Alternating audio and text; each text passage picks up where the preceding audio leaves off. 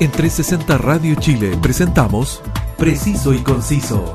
Entrevistas, información y opinión con lo más relevante de la actualidad, cultura y espectáculos de Chile y el mundo. Conduce Roberto del Campo Valdés. Preciso y Conciso por 360 Radio Chile. Actualidad en línea. Bienvenidos y gracias a esta cobertura especial del proceso eleccionario 2021 que en estos momentos se está desarrollando en todo el territorio nacional. Cuando ya ha concluido el proceso de votación y las mesas eh, ya se han cerrado, eh, ha comenzado el, escrutinio de, los votos de los diferentes cargos a los que postulan eh, los candidatos.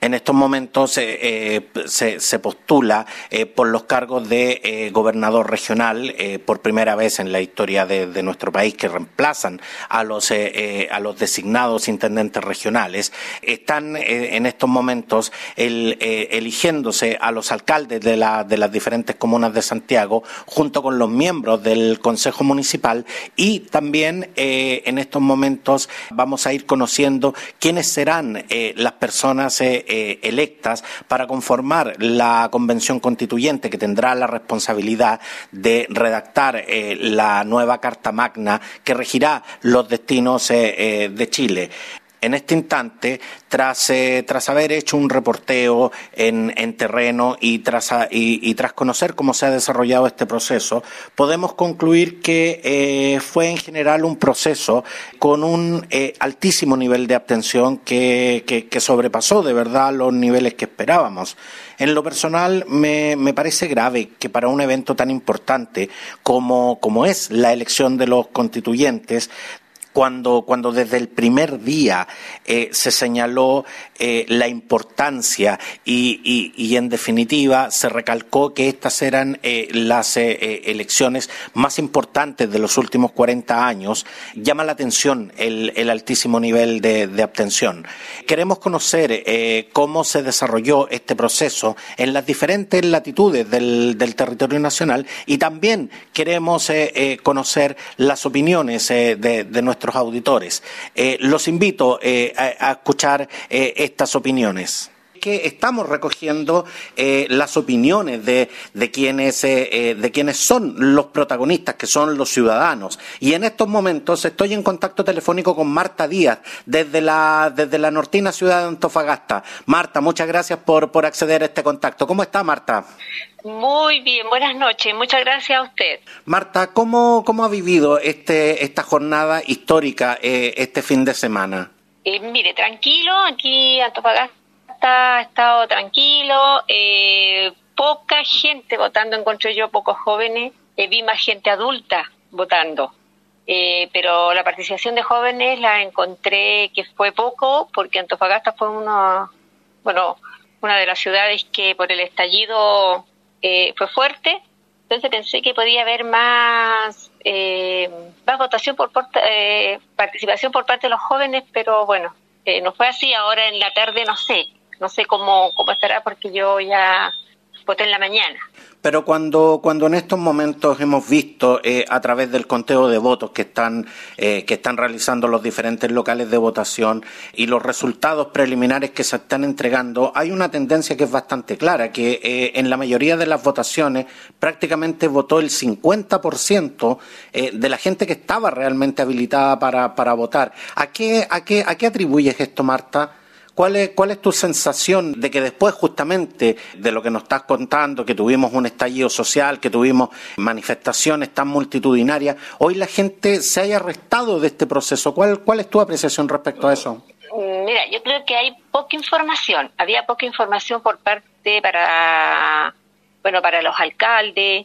Eh, había poca, eh, creo que con todo esto que lo que pasó de la pandemia, eh, creo que los relajamos y, poca información. Más que nada eso, yo igual conversaba con personas, me decía, ¿sabes qué? Yo fui a votar y, no sé, constituyente, me dio una lista tan grande que llegué y puse cualquiera. cualquier constituyente, como que se fueron más por los gobernadores, por el alcalde, que eran menos, entonces creo que por ahí las listas eran muy demasiado largas, entonces yo creo que por ahí va el problema. Tocábamos eh, eh, este punto durante la semana con diferentes candidatos, con diferentes actores de este, de este proceso electoral y justamente eh, sientes que faltó definitivamente información, pero básicamente en este país ha faltado mucha educación cívica con respecto a estos temas. por supuesto, eso es lo que falta. Falta mucho, mucha educación cívica y eso es lo que yo creo que deben impartir en los colegios. Sí, la importancia que es, bueno, votar porque estamos en un, en un país que necesita necesita gente que, que vea por el pueblo y eso lo que creo que los jóvenes no lo toman, a ver, si saben del estallido, si necesitan esto como para ir a, a, salir afuera a reclamar, sí, pero ya más adentro no saben, pues, o sea, mire, porque yo, muchos, muchos jóvenes que conozco, niñas que fueron, ah, no sé si eso ya pasó, no, si eso ya pasó. Entonces, no, pues, es que no pasó hay que ser un poquito más consciente en eso y empezar a, a, esto, pues el estallido todo eso fue para esto, para hacer un cambio a Chile.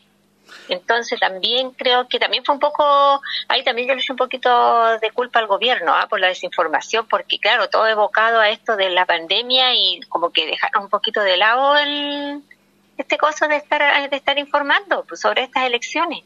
Pero Marta, cuando cuando hemos visto eh, un verdadero despliegue eh, de recursos en algunas candidaturas, donde hubo candidaturas que literalmente tapizaron las ciudades y los distritos con, con carteles, con palomas, con flyers, donde vimos publicidad en la radio y sobre todo eh, mucha publicidad en, en la franja televisiva. ¿Sientes que de verdad estos elementos no, no informan? no, no convencen literalmente a la gente y, y, sobre todo el mensaje, el mensaje político no llega a la gente? Yo creo que no. ¿Sabes lo que pasa? Lo que me doy cuenta es que la gente ya no cree ni siquiera en lo que dicen. O sea, si hay un político que, que trate de convencer en la televisión o, lo, o por los medios, no, no, no, la gente ya no cree. Yo creo que va por ese lado igual. No se convence, todavía no se convence de lo que, de lo que los políticos dicen. Marta, Entonces creo que por ahí también va el problema. Marta, tú eh, has mencionado mucho en este en, en, esta conversación a la gente joven. Eh, usted ya es una mujer adulta. Eh, no le voy a preguntar su edad porque la, la verdad que no, no, me interesa, pero pero usted usted es una mujer adulta que se, que sin duda, al igual que yo, hemos vivido más de más de un proceso eleccionario.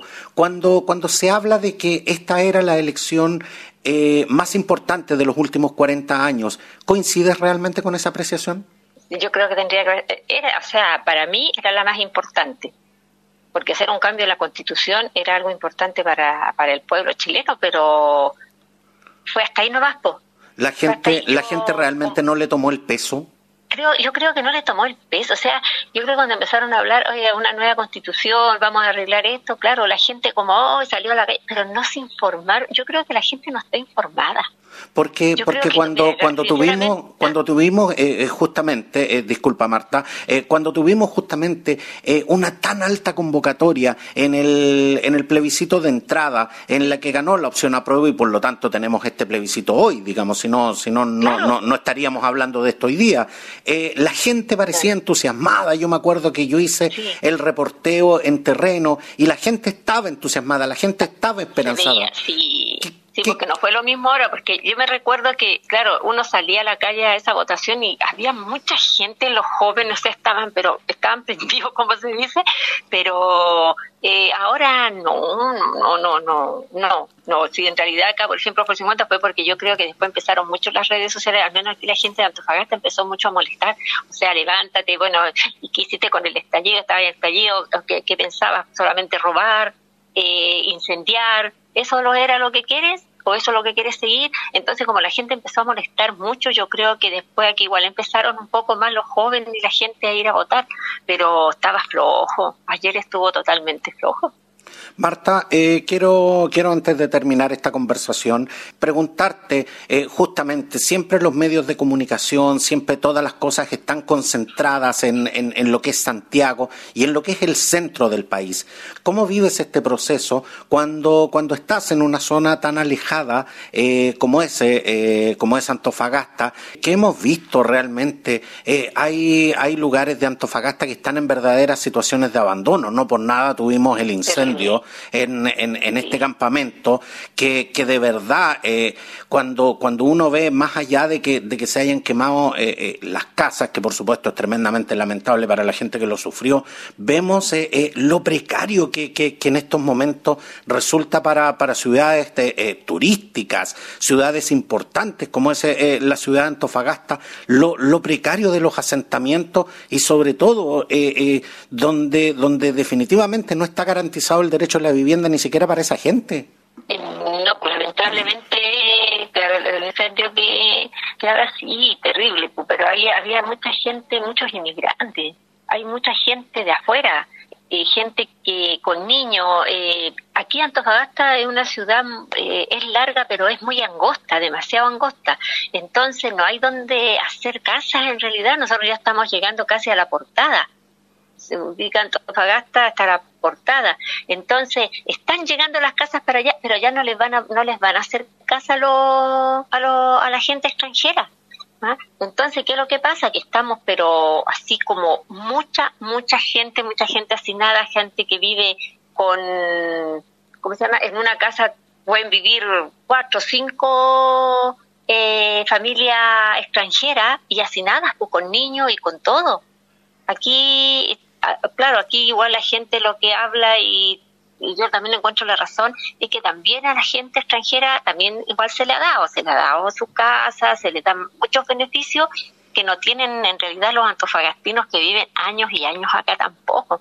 Entonces, esto yo creo que tienen que empezar eh, como una nueva renovación aquí en Antofagasta con esto de los de, dar prioridad a, a los extranjeros, a, a, los mismos antofagastinos. Y, y sobre todo generar, me imagino, políticas públicas que sean bastante más descentralizadas para que, para que en definitiva cuando hablamos de crecimiento, cuando hablamos de equidad, eh, sea, sea realmente eso se, eso se traspase obviamente a lo que es eh, la realidad y el, y el quehacer de la gente que, que, en estos momentos nos está escuchando, la gente como, como usted, Marta, que, que definitivamente eh, se llena todo el día de, de, rimbombantes titulares, pero, pero en definitiva su calidad de vida sigue siendo la misma o muchas veces peor que antes.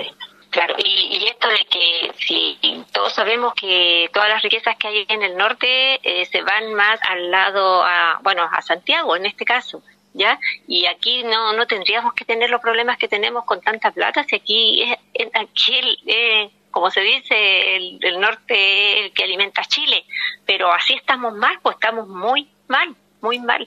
Pero justamente, Marta, el norte es eh, quien alimenta Chile y sin embargo el norte está muriendo de hambre.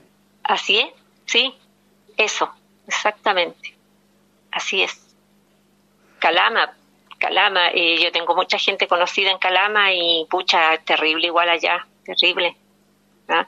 Eh, no, es que sabe que yo creo que, no sé, yo le hablo de acá del norte porque yo soy de acá de Antofagasta y conozco Calama y Mejillón y Tocopilla, que pero yo no sé más para el sur. A mí, yo tengo una hija en el sur y me dice, sí, mami, si acá también, aquí se ve mucha pobreza.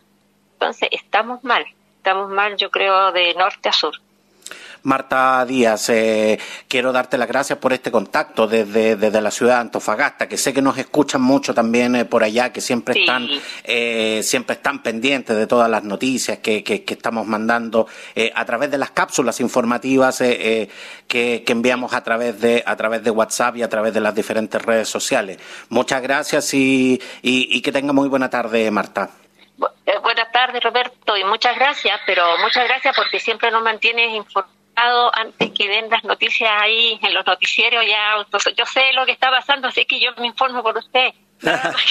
muchas noticias, así que muchas gracias a usted. Muchas gracias y recuerde que si y, recuerde que si no lo he informado es porque no ha sucedido. Muchas gracias Marta, un abrazo muy grande. Roberto, muchas gracias, muchas gracias a usted. Buenas noches. Buenas noches Marta.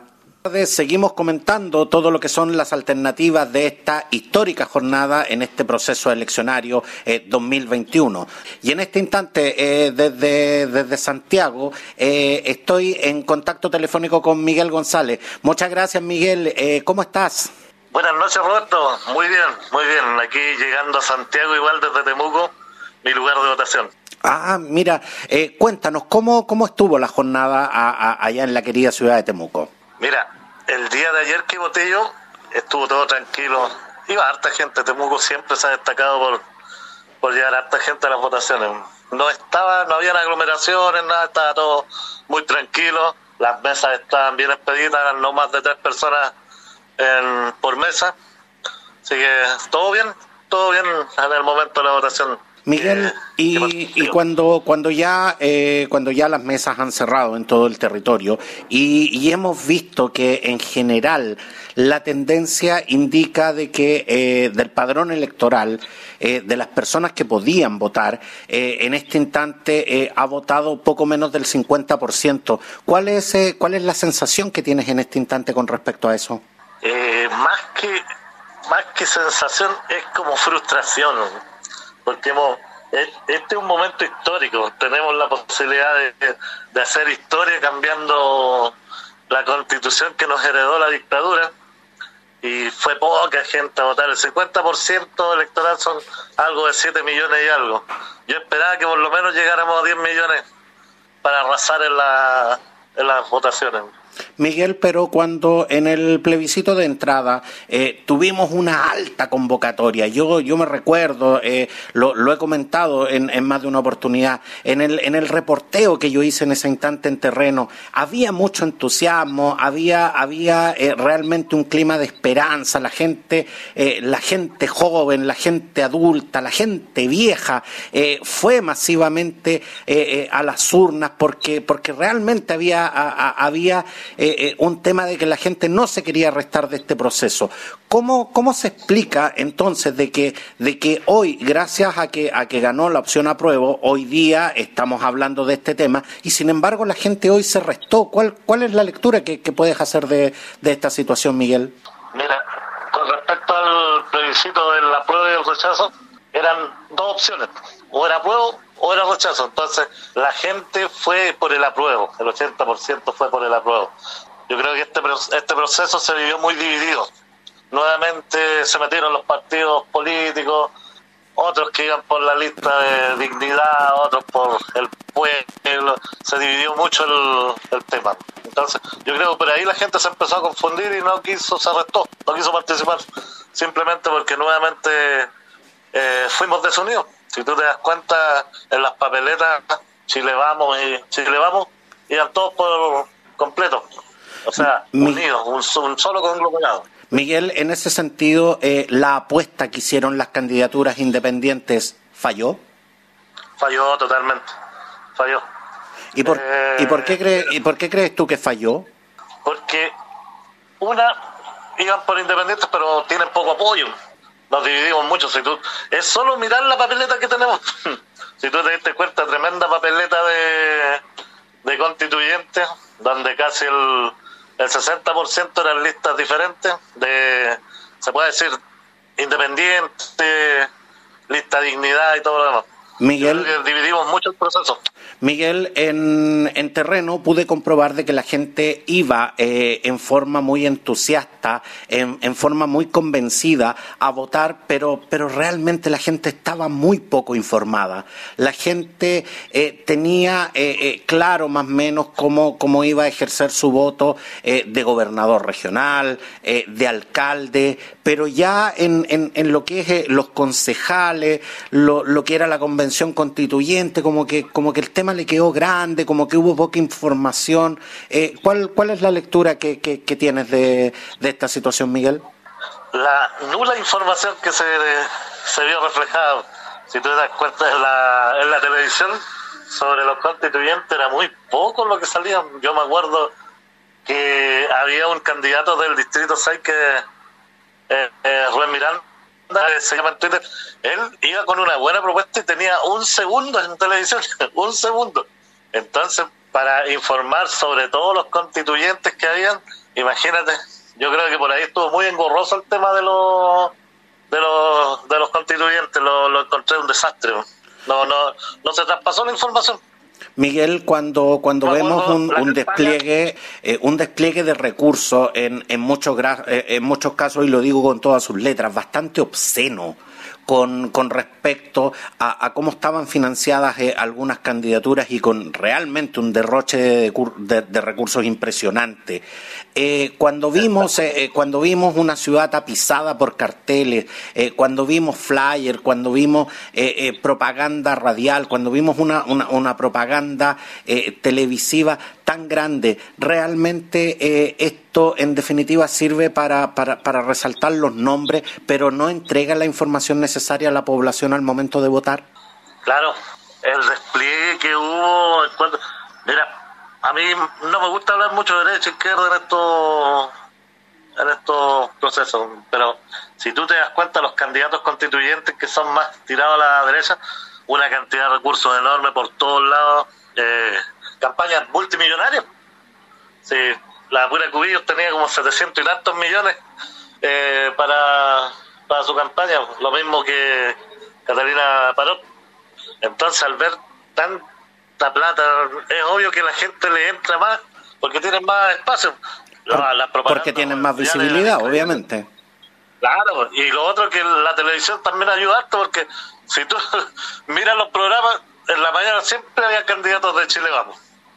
Los pocos y nada que ya de constituyentes independientes, casi ni, ni los entrevistaban los tenían ahí en la tele y no, no hablaban con ellos, pero sí hablaban con los de, los de derecha. En ese caso, yo creo que hay que hacer una política buena para las campañas. Esta vez falló totalmente la, la visibilidad del, del proceso. Miguel, antes de, antes de cerrar esta, interesante conversación, este interesante contacto que hemos tenido contigo, eh, quisiera, quisiera preguntarte sobre lo siguiente. Cuando hoy vivimos eh, eh, una época donde existen medios de comunicación independientes, medios de comunicación alternativos y donde mucha gente tiene acceso a las redes sociales, ¿cuál es el grado de responsabilidad que tú le atribuyes a la gente al momento de informarse? Al momento de informarse responsablemente? Mira, con respecto a los medios independientes, Roberto, yo puedo dar fe que para el sur no es tan así como se muestra aquí en la capital o en las ciudades. La gente que vive en ciudad tiene acceso a todo, ¿ya?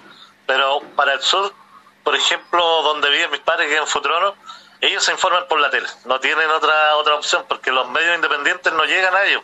Y además que para el sur vive mucha gente mayor, entonces, no tienen ese acceso así tan fácil como, como la gente joven al Internet, por ejemplo. Hay, hay programas muy buenos de información política en Internet, en medios independientes, pero la gente para el sur o para el norte, donde es más escasa la, la conectividad, no tienen esa opción de, de informarse por ahí. Incluso lo vemos aquí en Santiago, en la comuna de La Pintana para ser exacto, en la, en la, periferia del 30 de Santa Rosa hacia el, hacia el sur, también la, la señal es súper mala, tampoco tienen acceso tanto, tanto, tanto a Internet. Hay varias poblaciones que ni siquiera tienen Internet y en los teléfonos les llega todavía el 3G. Imagínate eso, que para abrir una sola foto tiene que estar como media hora.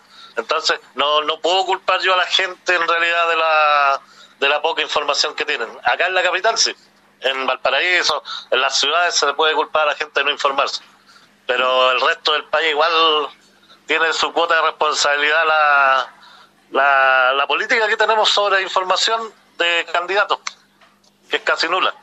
Quiero darte las gracias, eh, Miguel González, por, por este contacto, eh, por contarnos tu experiencia y, por, por supuesto, por compartirnos eh, nuestras opiniones. Te invito a, a que te quedes en, en, en, la sintonía de Preciso y Conciso, donde estamos analizando las alternativas cuando ya se han cerrado las mesas en todo el territorio nacional y donde en estos momentos estamos conociendo preliminarmente los resultados. Hay bastante decepción con respecto a, lo que fue la convocatoria, pero sin duda, como, como decimos siempre, esto es una noticia en pleno desarrollo sobre la cual seguiremos informando. Muchas gracias, Miguel, y que tengas una excelente tarde. No, gracias a ti, Roberto. Un gusto siempre hablar contigo. Un abrazo, un abrazo, Miguel. Muchas gracias. Y seguimos eh, captando eh, las, eh, las impresiones de quienes, de quienes han vivido este, este histórico proceso. Y en este instante, en la línea tenemos a Miguel Puga, quien desde la comuna de Quilicura está en, en, contacto con nosotros. Muchas gracias, Miguel, por, por estar siempre disponible y siempre atento a todas las publicaciones de Preciso y Conciso. Muy buenas noches, Miguel.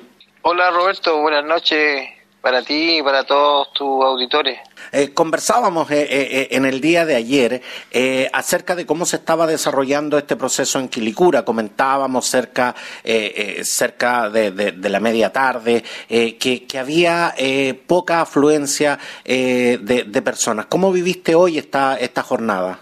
Bueno, te contaba que ayer fui a, a votar primero yo en la mañana, en la tarde mi señora, con unos vecinos y hoy día me tocó acompañar a, mi, a mis hijas, a mis dos niñas. Y, y, se notaba poca gente. Yo ayer quedé con la ilusión, con la esperanza de que hoy se volcara eh, en, en, mayor eh, proporción el, el, electorado, pero por lo menos lo que yo me tocó apreciar, al menos dos lugares de votación, se notaba poca gente. Lo que sí me, me llamó mucho la atención que las redes sociales, principalmente WhatsApp y Twitter, se hacía un llamado constante a las personas a votar y en esos mismos llamados también nos dimos cuenta de que en algunos lugares había muy poca locomoción.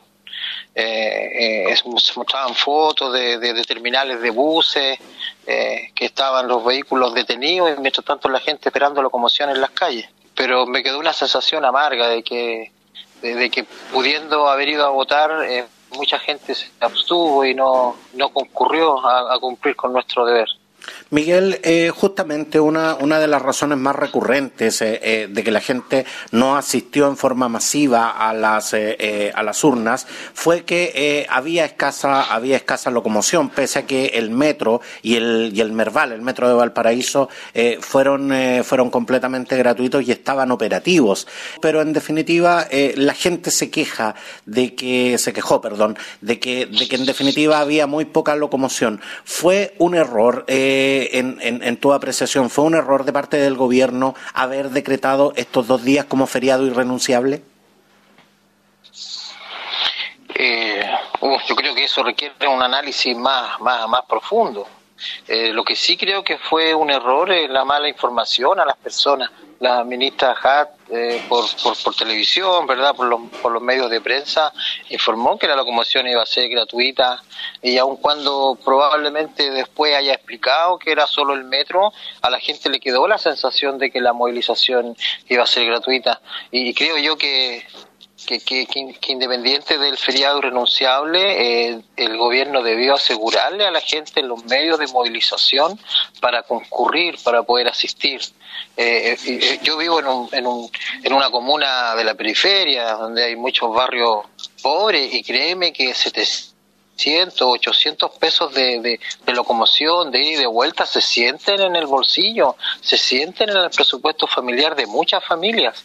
Entonces, probablemente eso que para los que toman decisiones y consideran solo los números a través de planillas Excel, eh, eh, no les hizo sentido, pero a la gente, a la gente que gana el sueldo mínimo, a la gente que incluso está con serios problemas de ingreso familiar derivados de la cesantía, de la suspensión de labores, créeme que les genera un problema. Yo sentí, eh, digamos, que, que había muy poca locomoción y además los reclamos en las redes sociales, a mí me parece que, que, hubo error en ese sentido de no asegurarle a la gente la, movilización.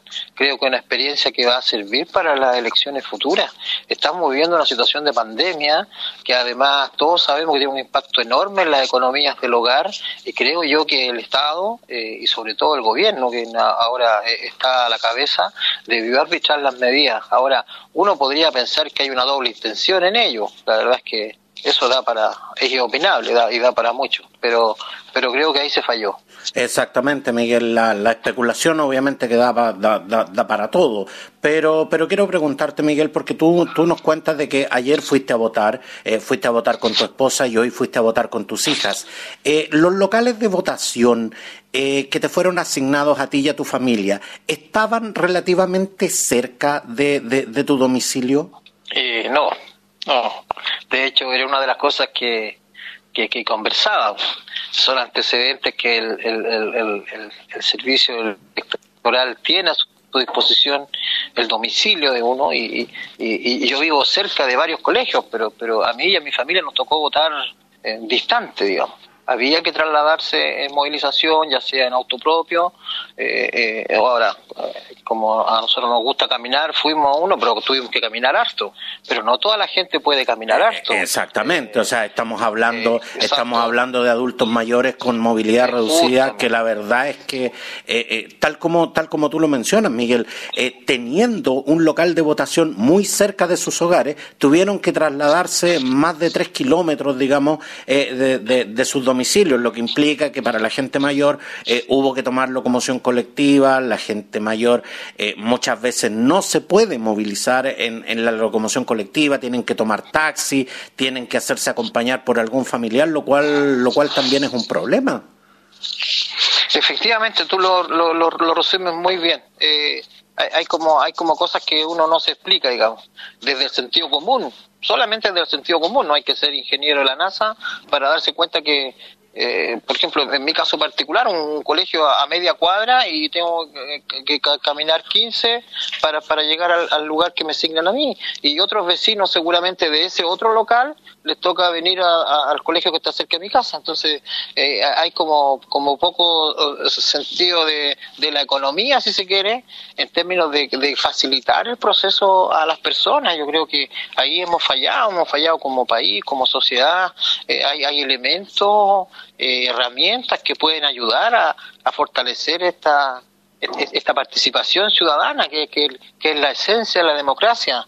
Eh, me, daba vuelta a mí en mi pensar, digamos, esta, esta factura por 25 millones pagada a, la señorita Parada, ¿verdad?, para, para, este tema de, de, incentivar la participación y, y, la verdad es que uno en los hechos eh, percibe que no es, no, no, no es tal así que queda esa sensación amarga. Además, eh, eh, a mí me gusta participar en los procesos cívicos y vi como mucha gente no participó y, probablemente haya muchas razones y una de las cuales es el, poco incentivo que, que hubo, la, la, la, poca eh, ayuda en términos de, explicarle a la gente que, que ya tenía que ir con más o menos con los candidatos definidos a este proceso. Yo vi mucha gente mirando las papeletas en la entrada de los locales, porque eran tantos los candidatos, además era un proceso nuevo en términos de que elegíamos autoridades distintas a las anteriores, eh, eh, todo indicaba que esto debió haberse hecho de otra manera.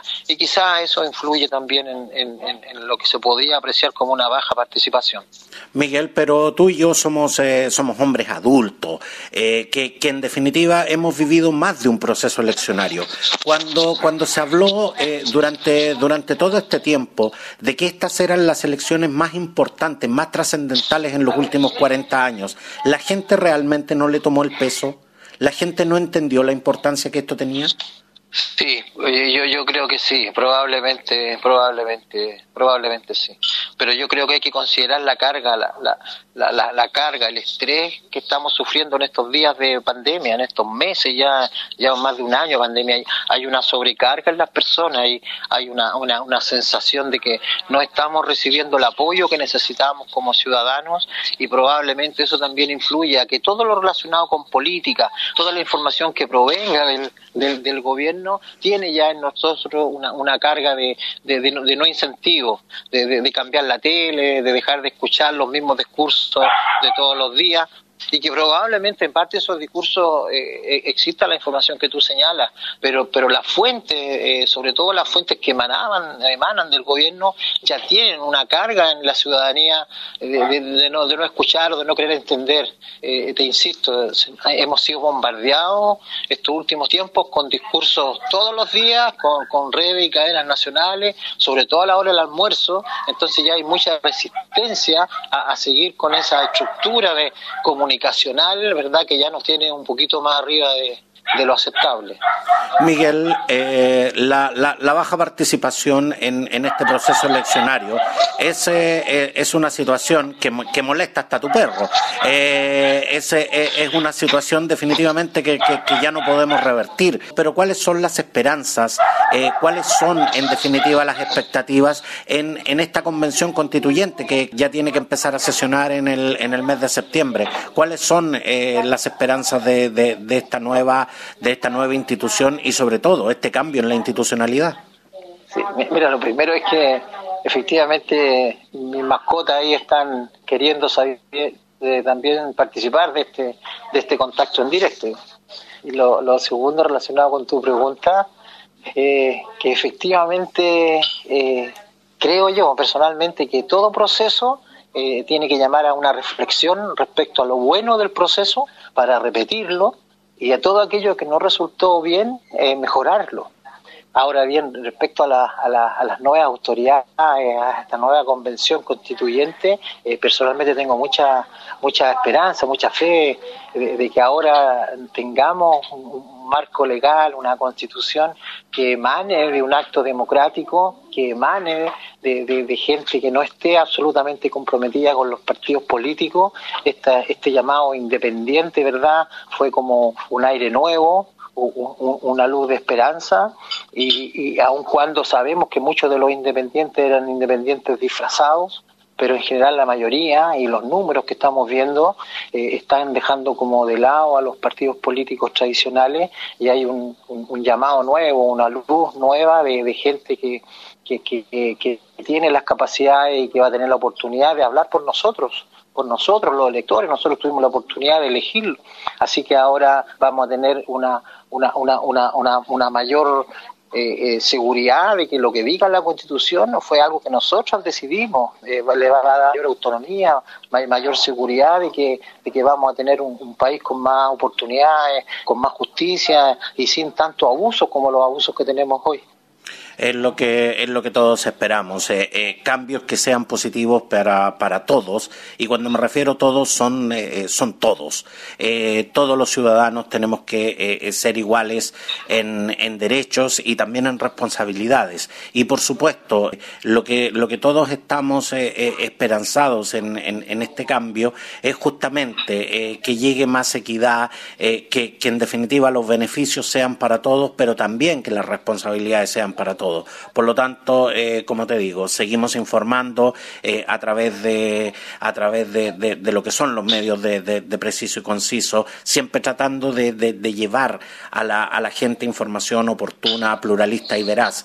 Y, por lo mismo, Miguel, te agradezco mucho este contacto, porque soy un convencido de que, de que la información tiene que venir justamente de la voz de sus propios protagonistas, de la gente, de la gente como tú, Miguel, que, que fue a votar, que la gente que, tiene que bancarse en definitiva los problemas y, que por supuesto en este instante eh, está esperanzada en, grandes cambios. Muchas gracias Miguel por este contacto y que tengas muy buena noche. Igual a ti, pues saludos para ti, para tu familia y, también para todos tu, tu escucha, para todas las personas que, que nos apoyamos en preciso y conciso. Gracias Roberto. Muchas gracias Miguel, igual para ti. Y continuamos eh, recogiendo las impresiones de este histórico proceso eh, eleccionario y, por supuesto, queremos queremos conocer eh, cómo se está desarrollando, cómo, cómo en definitiva se ha desarrollado en, en, las diferentes latitudes del país. Y en estos momentos nos vamos al extremo sur de, de, nuestro territorio, porque desde la querida isla de Chiloé, en la ciudad de Ancut, tenemos en, en, en, contacto a María Soledad Lorca, periodista corresponsal de Radio Cooperativa. Muchas gracias, María Soledad, por, por este contacto. Hola Roberto, ¿cómo estás? Eh, muchas gracias y buenas noches a todas las personas también que nos están escuchando a esta hora. María Soledad, lo primero que te quiero preguntar, eh, ¿hace mucho frío allá en, en, Ancud en este instante? muchísimo, muchísimo frío. La verdad es que em, hemos tenido muy bajas temperaturas en la zona y, a pesar de que estamos en, en otoño, eh, las, ya las condiciones son absolutamente invernales en esta zona. María Soledad, eh, hemos visto un tremendo despliegue periodístico. Eh, desde, ¿Desde qué hora es que estás, eh, estás en sintonía informando a toda la gente sobre las alternativas de este proceso? Em, estamos en los locales un poco antes de las 8 de la mañana haciendo todo ese trabajo previo, ¿verdad?, de reporteo desde el día de ayer, así que ha sido una jornada, yo creo que para todos los colegas muy, muy cansadora porque son dos días del mismo trabajo prácticamente y eso comienza también a notarse, además que la gran cantidad de candidatos que hay y la, el conteo de los votos también hace que sea esto extremadamente largo eh, y también para ir revisando todo el material que va saliendo, las anécdotas del día, las situaciones que también se viven por fuera de, las elecciones. Así que estamos en realidad desde muy, muy temprano y todavía obviamente no terminamos la, la jornada laboral. ¿Para cuándo, eh, para qué hora, perdón, eh, para qué hora se prevé eh, que, esto pueda, digamos, estar oreado y sacramentado, digamos, en, el día de hoy? ¿Hasta, hasta qué hora más o menos vas, a, vas a tener que seguir trabajando?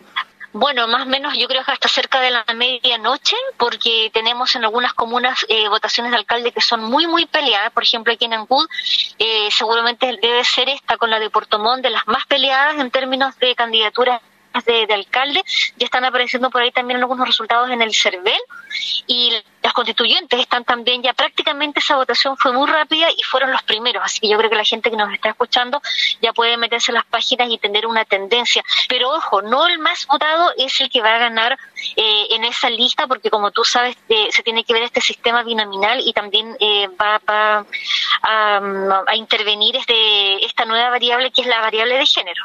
Exactamente, el tema, el tema de la paridad de género. Por lo tanto, eh, es muy importante lo que, lo que tú nos cuentas, eh, María Soledad, eh, con respecto al, al, tema de los resultados. Claro, efectivamente, no el que saque más votos va a obtener, en, en definitiva, el, el cargo al, al que postula. Sí. Sí, eso, eso va a pasar en el constituyente. En el caso de los gobernadores eh, también se va a dar que vamos a tener segunda vuelta y en esa votación vamos a volver el próximo 2 de junio a los colegios electorales para la votación. En el caso de alcalde y concejales, eh, bueno, los alcaldes van a quedar definidos seguramente ya esta madrugada. Hay algunos que están prácticamente listos, pero en comunas como esta donde estoy yo va a ser muy peleado, así que seguramente ese dato no lo vamos a tener antes de la medianoche y en el caso de los concejales también, porque eh, se presentaron listas muy grandes y la votación es muy baja. Entonces cambia también todo el escenario que se tenía proyectado respecto de los posibles votos que cada uno de ellos pudiera obtener. En este, eh, en este instante, porque nosotros hemos visto eh, a través de los diferentes medios eh, que primero se, se, comenzaron a contar los votos de los convencionales constituyentes. ¿Hay, hay un protocolo que, que, los vocales de mesa tuvieron que seguir o simplemente el, la urna que agarraron primero, digamos, fue la que empezaron a contar? No, había un protocolo ya desde ya por parte del CERVEL anunciado respecto, por ejemplo, de que primero se iba a abrir eh, la urna de los constituyentes y luego de eso eh, ya venía la urna de mm, los gobernadores, en tercer lugar los alcaldes y en el último lugar, porque todavía se está contando muchos votos en Estamos con algunos problemas en la comunicación. Eh, vamos Sí, sí, sí. Eh, te, habíamos perdido un poquito, María Soledad, pero, pero ya te recuperamos. Eh, te, estábamos escuchando, estábamos hablando sobre el protocolo eh, del CERVEL que debían seguir los vocales de mesa. Sí. El protocolo era, como les comentaba, primero eh, los constituyentes, luego los gobernadores, en tercer lugar los alcaldes y por último los concejales que yo te contaba que se está todavía eh, escrutando en varios locales eh, a nivel país. Pero ese orden ya venía predeterminado por el CERVEL. María Soledad, eh, uno de los temas que, que, fue muy recurrente, eh, que, que, lo pude percibir a través del reporteo que, realicé en, en, algunos de los locales acá en, el, en, en la comuna de Santiago, fue el tema de que la, gente estaba preocupada eh, por, por, el hecho de que, eh, de, que, en definitiva, no se pudiera garantizar eh, la seguridad y, específicamente la legitimidad del proceso con respecto al tema de que las urnas quedaban en el local. ¿qué, fue lo que, qué, fue lo que tú pudiste percibir, digamos, una vez que fueron cerradas las mesas en el día de ayer? Bueno, yo estuve día a la, bueno, ayer estuve en el proceso final justamente del sellado con bastante manejo y muy, muy, muy rápido también se hizo ese proceso y esta mañana yo estuve a las siete y media para justamente ser testigo de cómo salían las urnas de la mesa de la oficina que había determinado el server en el local de votación. Y estuvo todo muy bien yo quisiera ahí destacar el trabajo que hizo el personal, en este caso de la Fuerza Aérea en la región de los lagos y también del personal del CERVEL que se quedaron, no tuvimos ningún tipo de problema, tampoco hubo eh, dudas de parte de la comunidad que se hayan sido manifestadas, en realidad un proceso bastante, bastante transparente y yo creo que eso se tiene que, valorar. Eh, la gente cumplió, eh, llegó a la hora que tenía que, llegar a las siete y media de la mañana, se, se, hizo todo en orden y cada uno recibió sus urnas. Yo estuve también en la misma sala donde estaban. No se produjo ningún problema, ninguna estaba abierta, o sea, todo absolutamente normal. María Soledad, eh, la isla de Chiloé eh, y especialmente eh, esa zona, digamos, siempre muy acostumbrada a, las inclemencias del tiempo, sobre todo, sobre todo en esta época.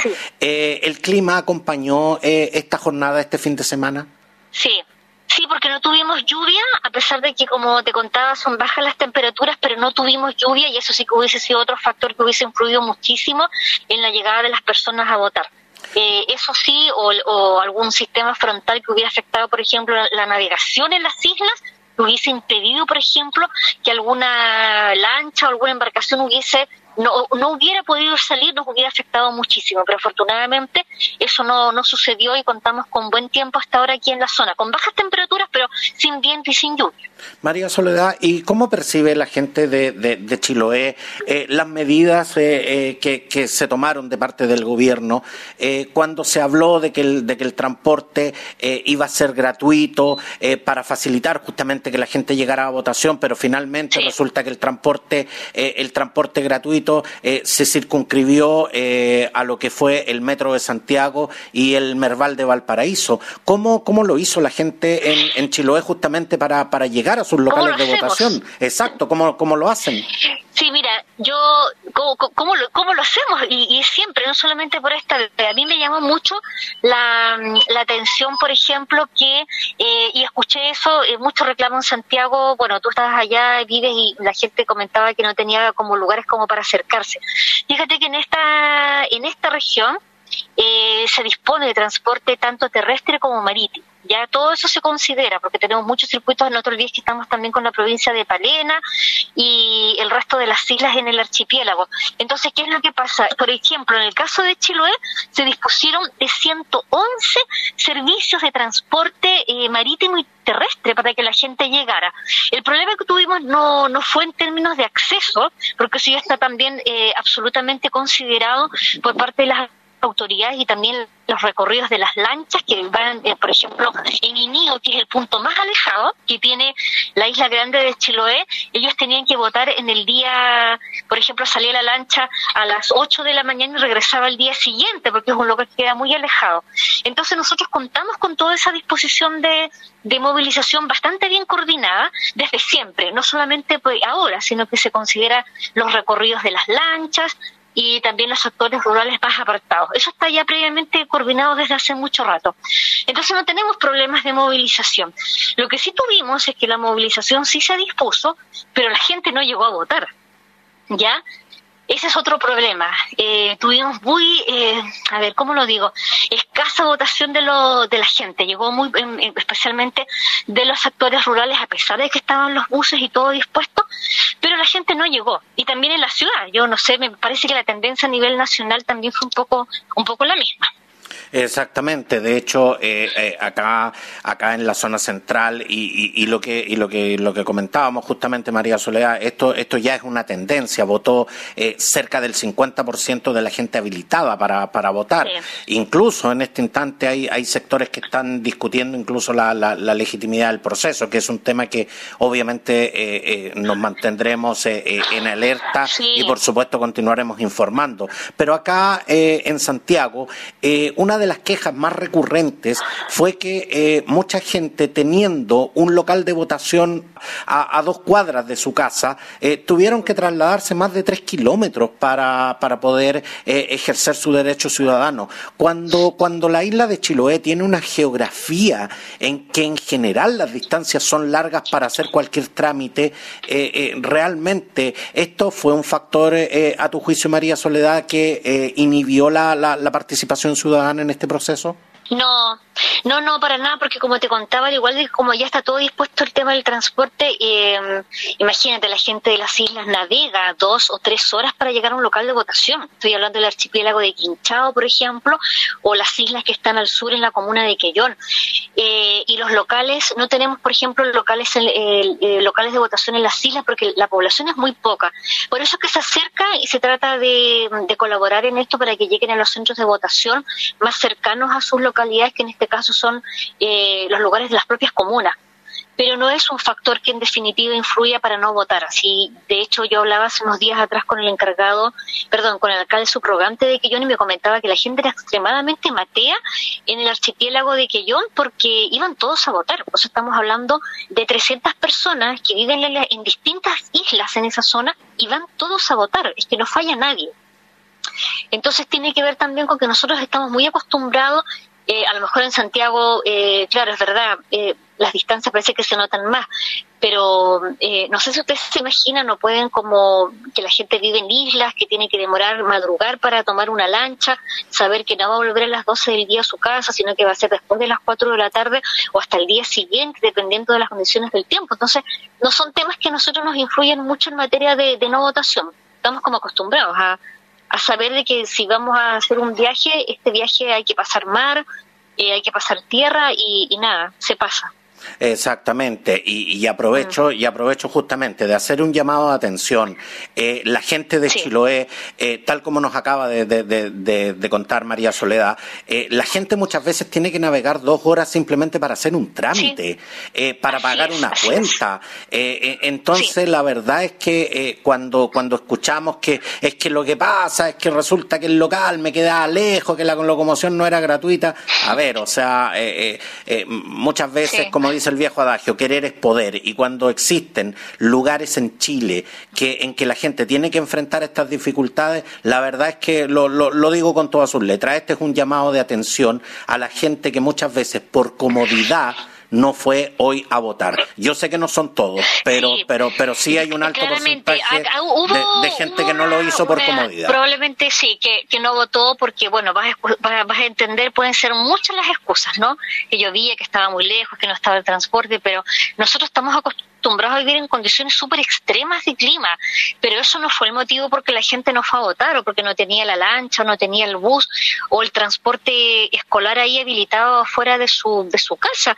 Simplemente la gente decidió no votar por una razón que sabremos en los días que vienen, pero, pero nunca en ningún caso eh, motivo de, de, problemas acá en la zona como, como te contaba. Los, los servicios dispuestos marítimos y terrestres están destinados desde hace muchos años atrás y la gente sabe que se tiene que ir a pagar una cuenta y vive en la isla, no sé, a ver, te hago una, mm, una estimación. Yo hace un tiempo tuve, hace un par de años tuve que ir hasta la isla de Cahuach, que es una de las islas que queda de las más alejadas del archipiélago de Quinchao. Yo vivo en Ancud. No sé si alguien, seguramente la gente que me está escuchando eh, puede hacerse una idea. Eh, salí de a las un cuarto para las 7 de la mañana para viajar a Castro, ¿ya?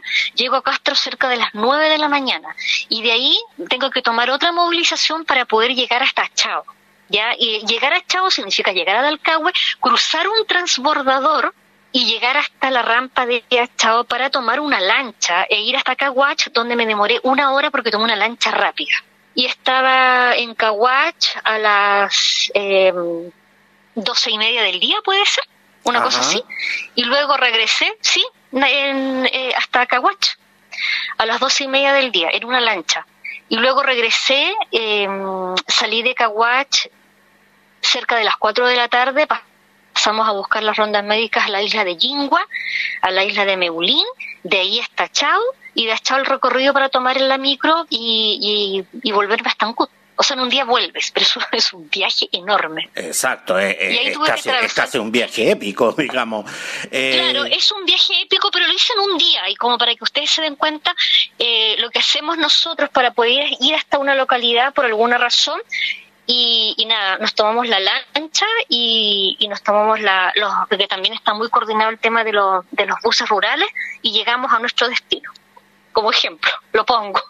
Exactamente. María Soledad Lorca, periodista, eh, corresponsal de Radio Cooperativa en la isla de Chiloé. Quiero, quiero darte las gracias por este contacto, eh, por compartirnos eh, tu experiencia y, por supuesto, también tus apreciaciones sobre este proceso eleccionario, sobre el cual seguiremos, seguiremos informando. Muchas gracias, María Soledad, por estar siempre disponible y, compartiendo, digamos, acá con, con toda la gente de Preciso y Conciso. Muchas gracias, María Soledad. Te deseo eh, una muy buena jornada y, ojalá que, todo esto termine y puedas, puedas definitivamente ir a, ir a descansar, porque sé que has trabajado mucho también durante el día. Sí, sí, sí. Bueno, nada, te agradezco Roberto eso y también el contacto con, con la gente de la zona central de nuestro país, donde nos estén escuchando un poco para conocer otras cosas que pasan, que, que no solamente están concentradas en Santiago, y los canales también están un poco en eso, pero las realidades de las regiones a veces son muy, muy distintas a lo que se vive en la, en la zona central. Así que te agradezco, Roberto, esta oportunidad. Muchas gracias. muchas gracias a ti, María Soledad. Muy, que tengas una, una muy buena noche. Gracias, para ustedes también. Y continuamos eh, recogiendo las impresiones eh, acerca de este proceso eleccionario 2021. Y en este instante eh, tenemos en, en, línea a Rocío Rivera desde la comuna de San Bernardo. Rocío, muchas gracias por, por estar con nosotros. Muy buenas noches, don Roberto. Rocío, ¿cuál es la situación eh, a esta hora cuando, cuando ya eh, a las 18 horas se ha cerrado el proceso eleccionario, se han, cerrado las mesas y ha comenzado el conteo eh, de los votos? ¿Cuál es la situación en San Bernardo en este instante? Bueno, aquí ya hay una clara tendencia de quién puede ser el nuevo alcalde eh, que va a dirigir la comuna durante este periodo. A pesar de que la, la, votación fue un poco lenta, se logró el objetivo de muchos y muchas quienes participamos para generar cambios dentro de nuestro, de nuestro gobierno local, de nuestra comuna, de las zonas aledañas. Rocío, ¿cómo, cómo estuvo la participación en, en, en la querida comuna de San Bernardo? La participación estuvo bastante baja en comparación a otro a otras votaciones que se han realizado. Em, también estuvo lenta pero muy tranquila. Yo por lo menos cuando fui a hacer mi voto cuando fui a, votar eh, vi a muchas eh, personas adultas personas adultas mayores y bastantes jóvenes también votando. Rocío, cuando vimos que la comuna de San Bernardo fue una comuna que estuvo muy presente durante lo que fueron eh, los primeros meses del, denominado estallido social y además eh, tuvieron una fuerte participación eh, en la campaña de lo que fue el plebiscito de entrada donde, donde ganó la opción apruebo. ¿A qué, a qué atribuyes realmente que, que, esa misma gente que participó tan activamente hoy se haya arrestado de, este proceso? Pueden haber muchos factores. Eh, al igual que en otras comunas también denominadas periféricas, eh, acá en Santiago, muchas personas estaban trabajando el fin de semana porque recordemos que siguieron trabajando las ferias libres y los persas. Entonces muchas de las personas eh, terminaban su trabajo que es independiente, algunos asistían a votar y otros Desconozco cuál habrá sido el motivo. ¿Fue definitivamente eh, un error haber decretado feriado irrenunciable estos, estos dos días? Depende del punto de vista que, que, uno lo, lo pueda analizar, don Roberto, porque eh, si bien es cierto, hay muchas personas que trabajamos de manera independiente, hay otras personas que también trabajan de manera dependiente el fin de semana y yo creo que esas personas fueron las que tuvieron el tiempo eh, y la opción de poder ir a sufragar. Y eso fue muy importante, se observa en esta comuna y en todas las otras comunas de la región metropolitana. Lo otro que yo había escuchado mucho y que también pude observar, que había muy poco eh, tránsito de locomoción colectiva. Entonces me imagino que eso también limita que las personas que no tienen movilización propia puedan llegar a sus lugares de votación o otras personas no se alcanzaron a informar para poder llegar a un local y a su local de votación y cuando llegaron ya se enteran que están en otro lugar. Rocío, ¿y, y a ti y a ti te tocó votar relativamente cerca de, tu domicilio? Sí, yo voto relativamente cerca, a 10 minutos más o menos, eh, en vehículo. Entonces no me costó ir a votar. A mí no me costó y aunque hubiera estado mucho más lejos, mi, mi conciencia cívica es súper fuerte y yo habría hecho lo humanamente posible para poder llegar a votar. Porque a mí me interesan que se vayan generando los cambios que todos pedimos.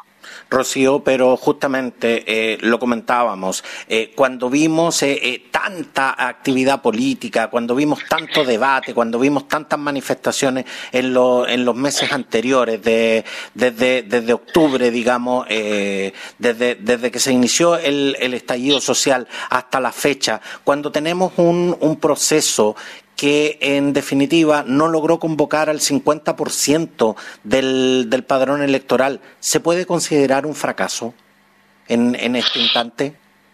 A mí estas votaciones me dejaron, eh, tengo sentimientos muy encontrados. Primero que todo de felicidad porque eh, por quien yo tenía todas mis expectativas es uno de los futuros alcaldes acá de la comuna. Y eh, también me llama la atención que no hayan asistido a participar si nos vamos a la cantidad de personas que habían, por ejemplo, en marcha o en las manifestaciones que se realizaban, había muchos jóvenes, pero estos jóvenes estaban en un rango etario que no les permite votar, que es de los 14 a los 17 años.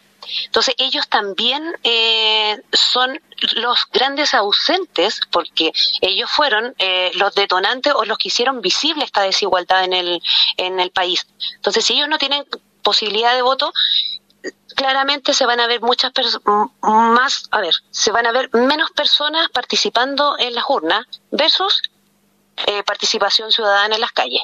Rocío, pero seamos, seamos francos en, en, ese aspecto. Hay muchos jóvenes que, que, teniendo la edad para ir a votar, en estos momentos no participaron del proceso y jóvenes que estaban en las marchas, jóvenes que en redes sociales uno los veía tremendamente activos y que sin embargo se restaron del proceso. ¿Cuál, cómo, cómo, realmente podemos entender eso? Yo ahí habría que hacer un análisis un poco más profundo, don Roberto. Yo me referí precisamente eh, a los jóvenes que están entre 14 y 17 años que ellos este, se manifestaron. Pero también está este otro grupo que va desde los 18, desde donde ya existe una participación electoral, hasta los 29 años, según lo que establece la edad de la juventud. Desconozco por qué se arrestaron. De verdad que lo desconozco y me gustaría saberlo, me gustaría que se pudiera hacer un, un análisis profundo, una investigación y una reflexión respecto a qué es lo que es, cuál es el factor que sigue existiendo al igual que el 2013 de una mínima participación juvenil. Porque, porque tú nos acabas de decir, eh, tu, sentido cívico, eh, tus ganas de participar, eh, hicieron que, aunque se hubiesen encontrado las mayores dificultades desde el punto de vista de transporte, desde el punto de vista de lo que sea, tú habrías sido igual a votar. Sin embargo, hay gente que teniendo todas las posibilidades no lo hizo.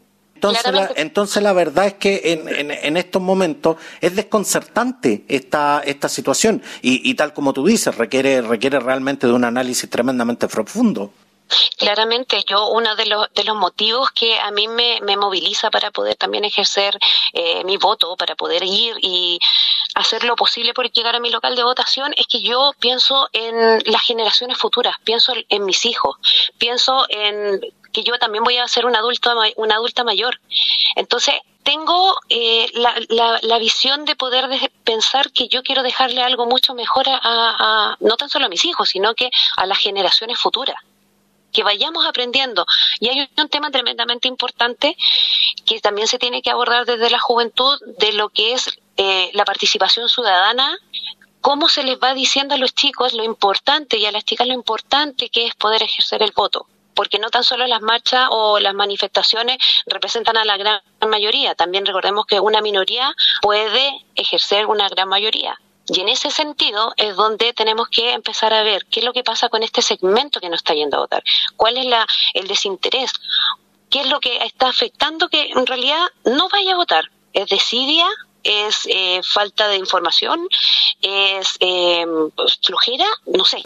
Ahí tendríamos que entrar a un debate mucho más profundo tengo 48 años y, y, y, por la edad que tengo, obviamente he vivido más de, más de un proceso eleccionario.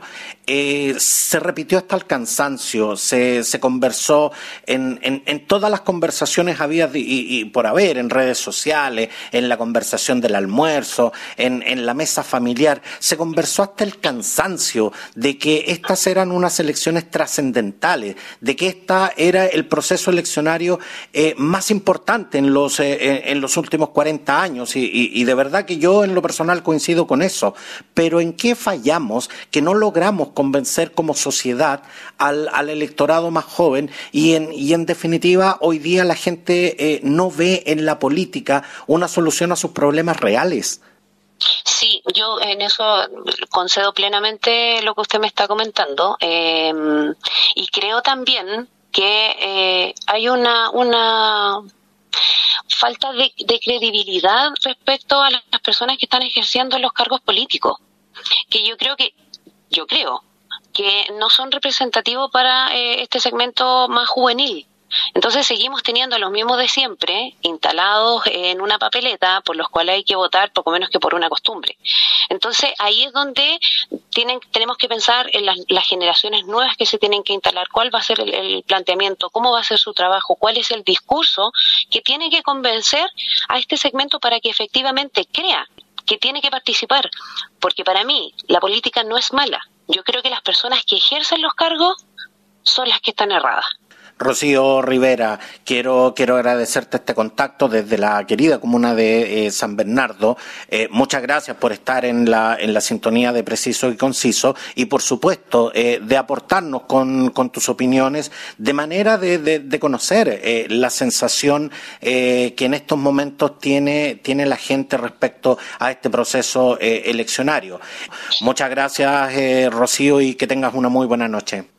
Muchas gracias, don Roberto, y muy agradecida por poder tener este espacio donde los que no tenemos voz podemos expresar sin sesgo la opinión que tenemos. Así que eso se agradece. Muchas gracias. Una buena noche. Gracias, Rocío, igual para ti. Y seguimos eh, eh, captando eh, todo lo que son las impresiones y todo lo que son las opiniones de, quienes nos están escuchando en este instante sobre el proceso eleccionario 2021. Y en este instante, en línea, tenemos a Reinaldo Araya desde, desde la comuna de Cerro Navia. Reinaldo, muchas gracias por estar con nosotros. ¿Cómo, cómo estás? ¿Cómo te encuentras? Yo bien, bien. Buenas noches a todos. No, yo estoy contento en realidad por lo, que he visto hasta ahora. ¿Cuál es tu apreciación del, del proceso eleccionario 2021 que, que, ha levantado justamente tanta polémica y, tanta controversia? Mira, yo la verdad que fui a votar el día sábado a mediodía con mi hijo y la verdad que todo expedito me llamó la atención sí la, la poca afluencia de público en realidad estábamos casi solos eh, me llamó la atención, porque uno acostumbrado a votar en votaciones grandes, en el no, en, en, el gobierno de Elwin, de Lago, donde sí había mucha gente. Eh, en, esta, en esta instancia vi muy poca gente, como que no estaban eh, convencidos en realidad de ir a votar. ¿Y, y, por qué crees tú, Reinaldo, que, que no estaban eh, tan convencidos, especialmente el electorado más joven? Eh, la verdad que, mira, yo, yo los vocales de mesa eran todos jóvenes, ¿ah? no le echaría la culpa a los jóvenes yo en esta pasada. Yo la verdad que vi mucha gente, a lo mejor mis vecinos de mayor edad, que no fueron a votar porque como es voluntario en realidad, ir a arriesgarse era como un tema también. Eh, así que no le echaría la culpa a la juventud en realidad, no, no, no estaría tan seguro que fue la juventud la que falló.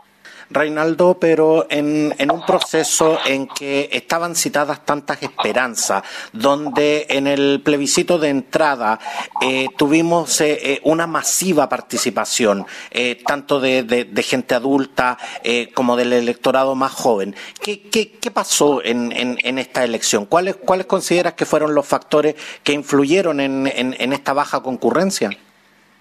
Mí me da la impresión que el factor importante fue, primero, dos días, segundo, declararlo eh, feriado, eh, como que la gente se relajó, la gente viajó, porque no había, no había frontera en realidad, tú podías pasar de comuna a comuna o de ciudad a ciudad sin mucho problema, no había mucho control, entonces hay mucha gente que se fue a la playa, hay mucha gente que salió, entonces como que no le tomó el peso. Yo la verdad que este eh, era un tema muy importante, pero la gente no le tomó el peso y la verdad que cada cual sabrá en realidad o tendrá una respuesta respuesta para esa incógnita.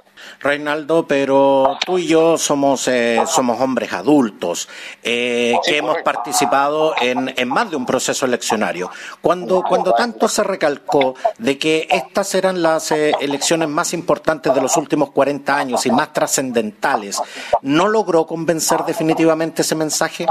Mira, la verdad que yo, en lo personal, con la gente que me rodeo, eh, eh, con la familia, eh, la verdad que todos fuimos a votar en realidad. Pues, entonces tú no entendí, yo me sorprendo hoy día.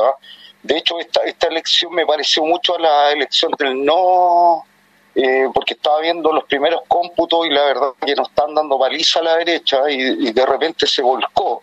Es como me recordó la elección del no de hace 30 años atrás entonces, pero la verdad que no sé por qué la gente, si vota, si vota, rechazo o apruebo, da lo mismo, y no va a votar, es, inconsecuente el tema, no, no, no logro entender en realidad, tendrán sus explicaciones, eh, lo, lo, he tratado de leer en Twitter, pero no, no, no, la verdad que no tengo respuesta para eso, no, no comprendo en realidad. Reinaldo, eh, uno de los factores que, justamente eh, he podido recoger a través del reporteo en terreno y a través de, las opiniones que, la gente que nos está escuchando eh, nos está entregando en, este instante, mucha gente reclama de que hubo poca información y sobre todo que en estos momentos estamos pagando las consecuencias de que en este país no tengamos una buena educación cívica. ¿Coincides con, con esa apreciación, Reinaldo? Mira, la verdad que educación cívica sí siempre va a faltar, ¿cachai? Porque es un tema importante para los, para los ciudadanos. Pero también, eh, si tú encuentras una papeleta donde vienen 200 tipos y tenés que votar por uno, también es importante el, tema de la propaganda electoral, donde figuraban algunos rostros y después tú tenés que enfrentarte a una votación donde habían tipos que ni siquiera tú conocías. O sea, habla mal de un sistema implementado, donde cada cual debería haber tenido su tiempo para haber expuesto, para que la ciudadanía los conozca y sepa por qué votan en realidad. O sea, más que educación en realidad, deberíamos abrirnos ya a darle a todos su minuto para que puedan exponer y nosotros poder elegir.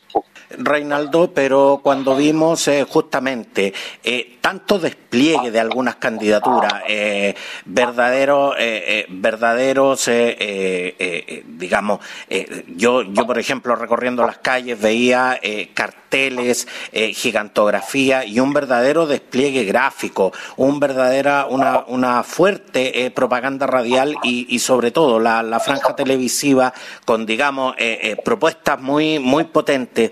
Eh, definitivamente este sistema no está dando el ancho para, para informar eh, justamente a la gente. No, no está llegando el mensaje de, de, ciertas candidaturas políticas que debiera justamente llegar a la gente. Lo que pasa es que, en este país el que tiene plata en realidad compra todo, o sea, compra un anuncio en el diario, compra minuto en televisión, compra minuto en radio, entonces, la, la, en el fondo la cancha está mal rayada al final, ¿cachai? Porque no, no, no entendís cómo puede aparecer, o sea, Rojo de te lo digo, lo habré escuchado muchas veces en anuncios de radio, ¿cachai? No, no, no, es, no es mi tema si me simpatizo o no, pero si el tipo tiene tanto dinero para estar todo el rato. O sea, hay mucha gente que a lo mejor le quedó guardado ahí y, y por eso vota. Entonces, está, al final tenéis mal rayada la cancha nomás. O sea, el, el, poder económico definitivamente puede inclinar la balanza en, en cuanto a tendencias políticas. pero por supuesto, o sea, el que no se. Mira, hoy día, si no tenéis redes sociales y, veis pura televisión, la televisión al final termina eh, eh, eh, lavándote el cerebro, porque la verdad que ahí van a estar siempre los mismos, siempre los mismos. O sea, desde que yo tengo uso razón, tengo 53 años, y, van y siempre han estado los mismos y van a seguir estando los mismos. Entonces la gente se lleva por eso, por, los mismos. Y eso es lo que la verdad que indigna en realidad, porque deben darle pantalla a todo el mundo para que podamos conocer a los demás, qué piensa, qué siente, qué quiere, y podamos votar en realidad con una transparencia real. O sea, hoy día votamos eh, básicamente con la mitad de tipos que no conocemos porque no tenemos instancia de conocerlos. Reinaldo, eh, cuando, cuando se quiere ejemplificar eh, los extremos de, la, de las diferentes realidades sociales, siempre se habla de lo Barnechea, de las Condes y Cerro Navia. Eh, cuando, cuando ustedes eh, eh, tienen, que, tienen que lidiar con este verdadero estigma de ser una de las comunas más postergadas del, del, Gran Santiago, ¿cuáles son las esperanzas que, tienen en, en, este proceso? Ah, importante, buena pregunta en realidad. La verdad que esperanza, la esperanza es libertad, la esperanza es, es no sé, pues, es crecer como país, igualdad, en mejor salud, en mejor educación, porque nosotros igual seguimos luchando. Mi hijo está en la universidad, gracias a Dios, con gratuidad. Entonces, eso es lo que esperamos para todo el mundo, que mi vecino, que el de al frente, que el de al lado, tenga las mismas posibilidades. Eso es la verdad que es lo único que busca uno, si no, no es más que eso. No, no, no quiero más que eso, no quiero que me regalen nada. Yo trabajo todos los días como todo buen ser humano pero no quiero más de eso, pero también no quiero salir a, la, a las 6 de la mañana para ir a buscar una hora a un consultorio, que me denoten por vivir en Cerro Navia, que no llegue más compañía, porque si aquí si no tenéis Movistar y, Mundo Pacífico no tenéis más internet, porque no llegan otras compañías porque somos zona roja. Entonces ese es el tema, ese es el tema, eso es lo que queremos nosotros, que se abra esto que por favor no, no podamos, que, que, lleguen todos acá y compitan y uno pueda adquirir todo de buena forma. Reinaldo, eh, justamente te lo pregunto desde el punto de vista más, más, más personal cuánto duele eh, tener que cargar eh, con una estigmatización social, donde muchas veces ustedes tienen que escuchar comentarios de que pobres son pobres porque son flojos, cuando se habla de eh, delincuencia, se habla de serronavia, cuando se habla de, gente con poco esfuerzo, se habla de, de, serronavia, ¿cuánto realmente puede llegar a doler tener que cargar con esa estigmatización social? Eh, bueno, pues anda al banco y pide un crédito y dile que soy de Cerro Navia. Y ya tenía un estigma enorme social por vivir en la periferia en realidad. Porque no es Cerro Navia, es Puente Alto, es Cerrillo, es Los Espejos.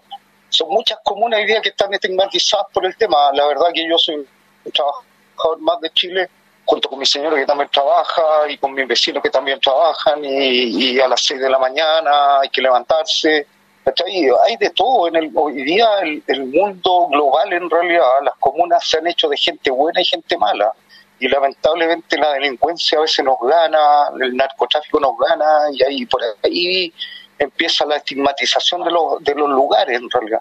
Yo no me siento, no, yo pertenezco a Chile, no pertenezco a Cerro Navia, puedo vivir mañana en Maipú, en Cerrillo, en cualquier comuna pero soy un ciudadano que le gusta, que, le gusta vivir bien y que, que no sea estigmatizado y que tenga acceso al crédito, que tenga acceso a la vivienda y que tenga acceso a salud y que tenga acceso a educación. Ese es el tema. Exactamente. Eh, es que eres, eh, eh, eres una de esas personas que, en definitiva, no está pidiendo nada extra, sino que simplemente que lo que existe sea, sea justamente para, para todos y, y, que se garantice el acceso a cosas tan básicas como, como son la salud, la educación y, y en muchos casos hasta el agua. Realmente, realmente Reinaldo, te, te, agradezco tu testimonio, te agradezco tu, tu opinión y muchas gracias por, por por este contacto, Reinaldo. Te agradezco a ti, la verdad que, pucha, vamos Chile en realidad, o sea, abre luz de esperanza este tema hoy día y, pucha, feliz, feliz, buenas noches a todos y gracias. Gracias a, a ti, Reinaldo, y que tengas muy buenas noches. Igual, que estés muy bien, gracias, chao.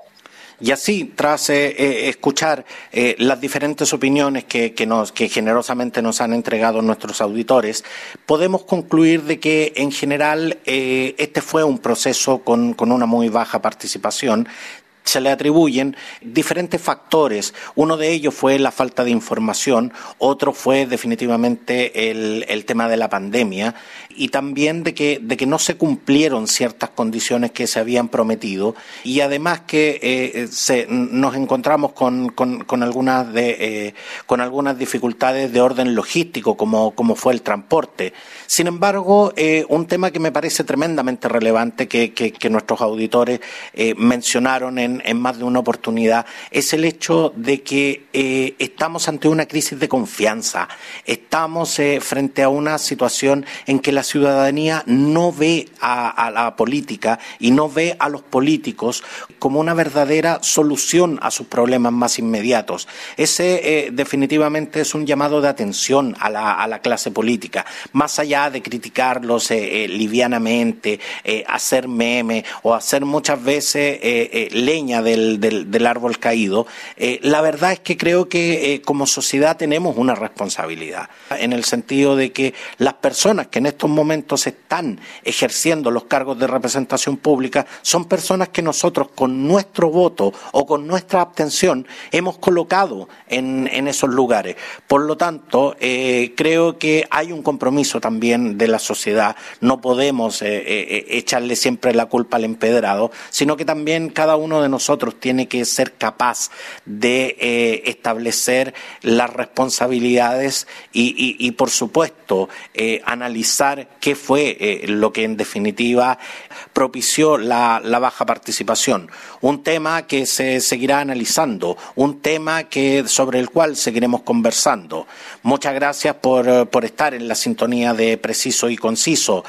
Gracias por, por, estar en la sintonía de esta cobertura especial de Preciso y Conciso en estas elecciones 2021. Muchas gracias por su compañía, por su preferencia. Soy Roberto del Campo Valdés y desde acá, desde la tribuna que me concede este podcast eh, de actualidad, cultura y espectáculos, eh, muchas gracias por, por estar eh, con nosotros. Cuídense mucho, que tengan una excelente semana y nos vemos en 360 Radio Chile.